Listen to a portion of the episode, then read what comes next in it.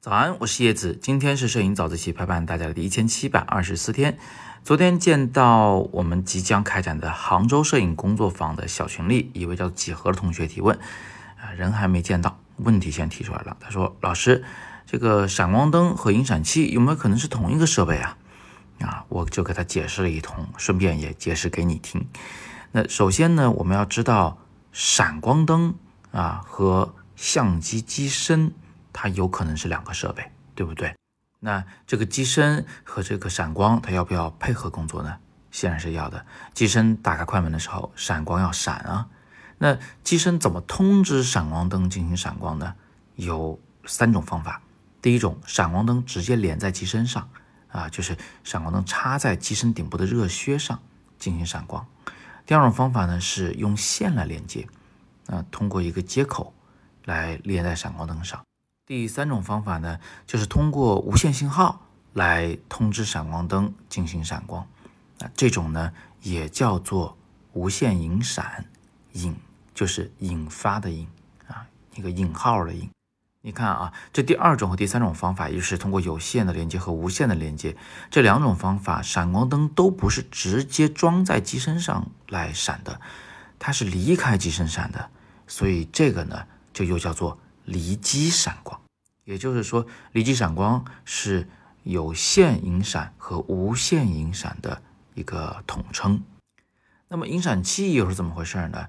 呃，是这样子啊，就是如果是有线引闪的话啊，就没有引闪器这个说法，只有引闪线，一根线把两头连起来就行。那只有在无线引闪的时候，才会有引闪器这种装置。它是负责在机身和闪光灯之间进行通讯的。一般情况下呢，我们引闪器都有一个发射器和一个接收器。发射器是装在相机上的，还是插在原来插闪光灯的那个机顶热靴的位置啊？在那儿插一个发射器。那相机它其实不知道你插进去的到底是闪光灯还是什么引闪器，反正它就通知你赶紧给我闪光。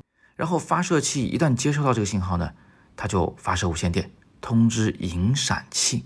引闪器在哪儿呢？啊，引闪器就插在闪光灯底部的那个热靴上。那个热靴原本是用来连接相机的，直接插相机上了，对吧？现在插的是个接收器。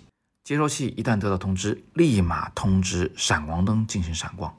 闪光灯它又不知道这个信号是机身给的还是接收器给的，反正得到信号就闪光。等于这个发射器和接收器啊，它就是机身和这个闪光灯之间的一个传声筒。不过呢，也有很多厂商发现，我本来只有机身和闪光灯，现在又多了两个设备，实在是有点复杂。于是他们就想把这东西呢做到呃机身和闪光灯里面去。现在越来越多的闪光灯内置了接收器，也就是说，它的灯本身就能够探测信号。啊，一旦得到指令就立刻闪光，不需要再外加什么接收器了。而也有一小部分的相机呢，它内置了发射器。在这种情况下，相机机身上也不用再连着什么发射器了。你看，原本这一对伙伴啊，发射器和接收器统称为引闪器，它呢就被内置到了机身和闪光灯里面。但是还有一种问题呀，就是有的时候我们机身有发射器，但是闪光灯没有接收器，有的时候我们闪光灯有接收器，但是我的机身它没有发射功能，呃，这种情况就是我的情况啊，很尴尬的，怎么办呢？你就把你缺的那部分补上就行了嘛。我的机身不带无线电发射的功能，不带无线引闪功能，那么我就可以装一个和我的灯能配套使用的发射器，它发出信号，我的灯能接收，啊，就能无线引闪了，省了一个设备。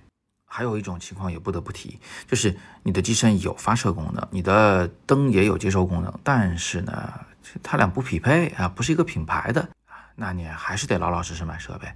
呃，你要么就买一个和灯能匹配的发射器，要么就买一个能和机身匹配的接收器，装在灯上面。啊，具体的我就不展开讲了，大家自行脑补。反正今天早自习大家就知道两件事儿就行了。第一呢，闪光分为装在热靴上的直接闪光，啊，还有用有线引闪和无线引闪这三种形式。那么在无线引闪时，我们有一个设备是能充当相机机身和闪光灯之间的传声筒，这个设备统称叫做引闪器。而引闪器呢，分为发射器和接收器两种。那以上就是对这位几何同学的问题的详细答复啊，希望您能满意。不过呢，在我们这个杭州摄影工作坊的期间啊，真不见得要使用闪光灯，呃，你可以带过来，带过来，我们到时候，呃，就是开了题以后，发现你的拍摄主题必须要用到闪光灯的时候，我再教你用，一教就会，没有问题。好，其他同学也是一样啊。现在咱们杭州摄影工作坊仅剩四个名额，我会手把手的教你如何去做一个真正的艺术创作。这个学习的形式是没有门槛的。不管你现在处于什么阶段，你没有学过摄影也好，甚至你没有相机就准备用手机拍也好，没问题，我们一样能搞艺术。我们之前的摄影工作坊的学员就有做得很成功的。好，那感兴趣的话啊，别忘了在语音下方戳海报进去了解工作坊详情。你也可以戳阅读原文进去了解。那今天是摄影早自习陪伴大家的第一千七百二十四天，我是叶子，每天早上六点半，微信公众号摄影早自习，不见不散。